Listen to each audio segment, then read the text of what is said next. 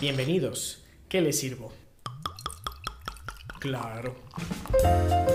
Las cinechelas. Las Cinechelas, con Karina Mejía. Y Charlie Acevedo. Aquí hablamos durante una hora Mm, o dos, a veces más. de cine, sus géneros, Directores, actores, la cartelera. las que nos gustan, las que odiamos y por supuesto, De chelas. quédate porque de que hay chela y hay tema, lo hay.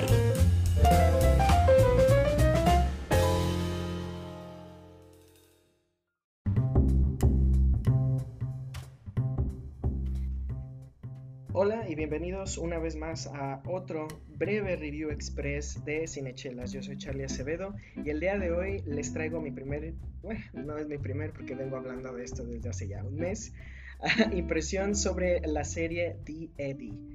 Ah, es una serie creada por eh, el director eh, Damien Chazelle. Ustedes lo conocerán por ah, ser creador de Whiplash y La La Land y haberla roto con esas dos películas. También tiene dentro de su currículum una película llamada First Man, eh, protagonizada por Ryan Gosling, que cuenta la historia de ah, Neil Armstrong que llegó por primera vez a la luna.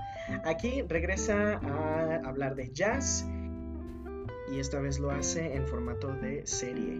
Cuenta la historia de Elliot, un ah, músico de jazz retirado que ahora es dueño, junto con su amigo Farid, de un bar en París llamado The Eddie, donde toca una banda que él mismo ensambló llamada también The Eddie.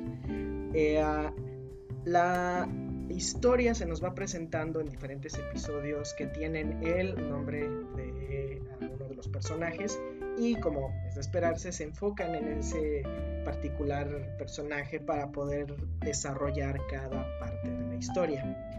Eh, La base es muy simple. El, socio de Elliot, Farid, es asesinado misteriosamente por alguien y cada episodio se nos van dando nuevas um, como pistas de quién lo hizo, por qué lo hizo y cómo puede eso afectar a The Eddie, la banda y el bar. Dentro de la subtrama se suma una que a mí la verdad me pareció algo muy interesante, que es la hija de Elliot, su hija Julie, que ah, como personaje es muy odioso, la verdad es que lo estuve sufriendo de principio a fin, ya después como que se redime en algún momento, pero eh, le empieza a sumar más problemas al pobre Elliot. Y eso es otra característica de la serie, el drama eh, llega a tal grado que empiezas a, a agradecer los momentos musicales que son bastantes. Y si eres fan del jazz como yo, lo vas a apreciar muchísimo. Hay uno en particular que es cuando hacen, esto no es spoiler porque pues así es como inicia la, la serie, hacen un funeral para Farid y lo hacen de la manera más The Eddie posible, eh, llevando, llenando la casa de Farid de puros músicos y haciendo como una especie de desfile de jazz, de soul, de muchos subgéneros. Está, esa- ese episodio particularmente me gustó mucho. Eh, en general, eh, la serie es una gran demostración que al final de todo, lo último que nos queda, como ya lo hemos dicho muchas veces en este podcast, es la música. Otras cosas que quisiera destacar es que la banda que toca en la, en la serie es realmente, ustedes lo pueden encontrar en Instagram, un ensamble de jazz, eh, por así decirlo, real, la vida real. Eh, todos ellos, eh, bueno, está conformado por un pianista que se llama, en la serie se llama Randy y creo que este, de la vida real. Está eh, Joey, que es el saxofonista, está Jude, que en la vida real no se llama Jude, pero es que él es el bajista, Ludo, el trompetista, Katarina, baterista, perdón, se me fue de repente, que eh, ella sí en la vida se llama Ya- Yada Obradovic. Eh, les sugiero que la sigan en Instagram, tiene, tiene un proyecto muy interesante con su hermano, algo así, no estoy seguro. Y está Matja, la eh, vocalista, eh, que creo que es, ella es de la República Checa. Tiene por ahí un acento, no, no logré definirla.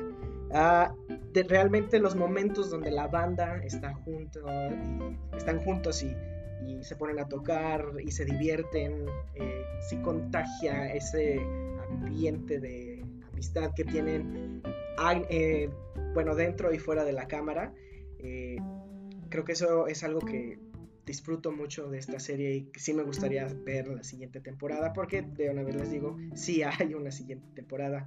A partir de ahora empieza esta sección de spoilers, así que si no has visto The Eddie o por lo menos empezado a verla, te recomiendo que vayas, empieces y regreses. Y ahora sí, los spoilers. La parte que realmente no me late tanto de la película es todo este misterio alrededor de la muerte de Farid. Creo que los personajes de repente se empiezan a hundir arena movediza y empiezan a patalear. Eh, se consiguen problemas que tal vez no, no, no, no eran necesarios. Yo creo que hay momentos que de repente con un... o sea, te, te, hacen ver como que están entre la espada y la pared, pero no sé, yo creo que eh, hay cosas que se podrían resolver de una manera todavía más sencilla.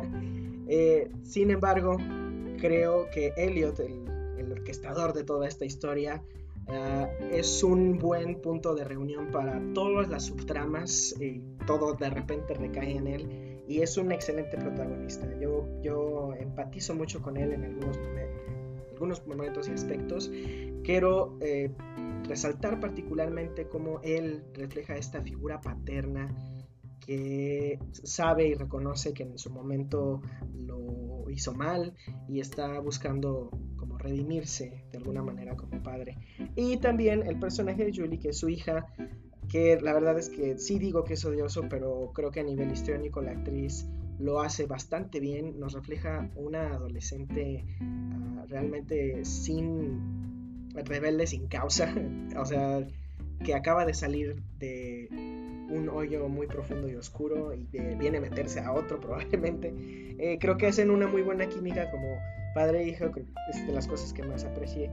Uh, y después la inclusión de la mafia, de este ruso-francesa, no sé cómo llamarle. Ah, de repente me pareció como muy cansado eh, de un momento a otro. Está bien, yo entiendo que es parte de la magia de Eddie de alguna manera. Sin embargo, yo se les recomiendo más por las situaciones individuales más que las generales. Vayan y veanla, realmente es un nuevo acercamiento a el talento que tiene Damien Chazelle.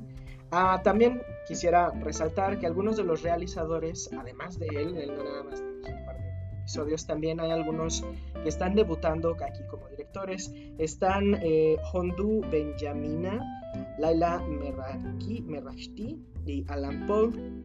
Y hasta aquí el Review Express, amigos. Espero que vayan de una vez a ver The Eddie.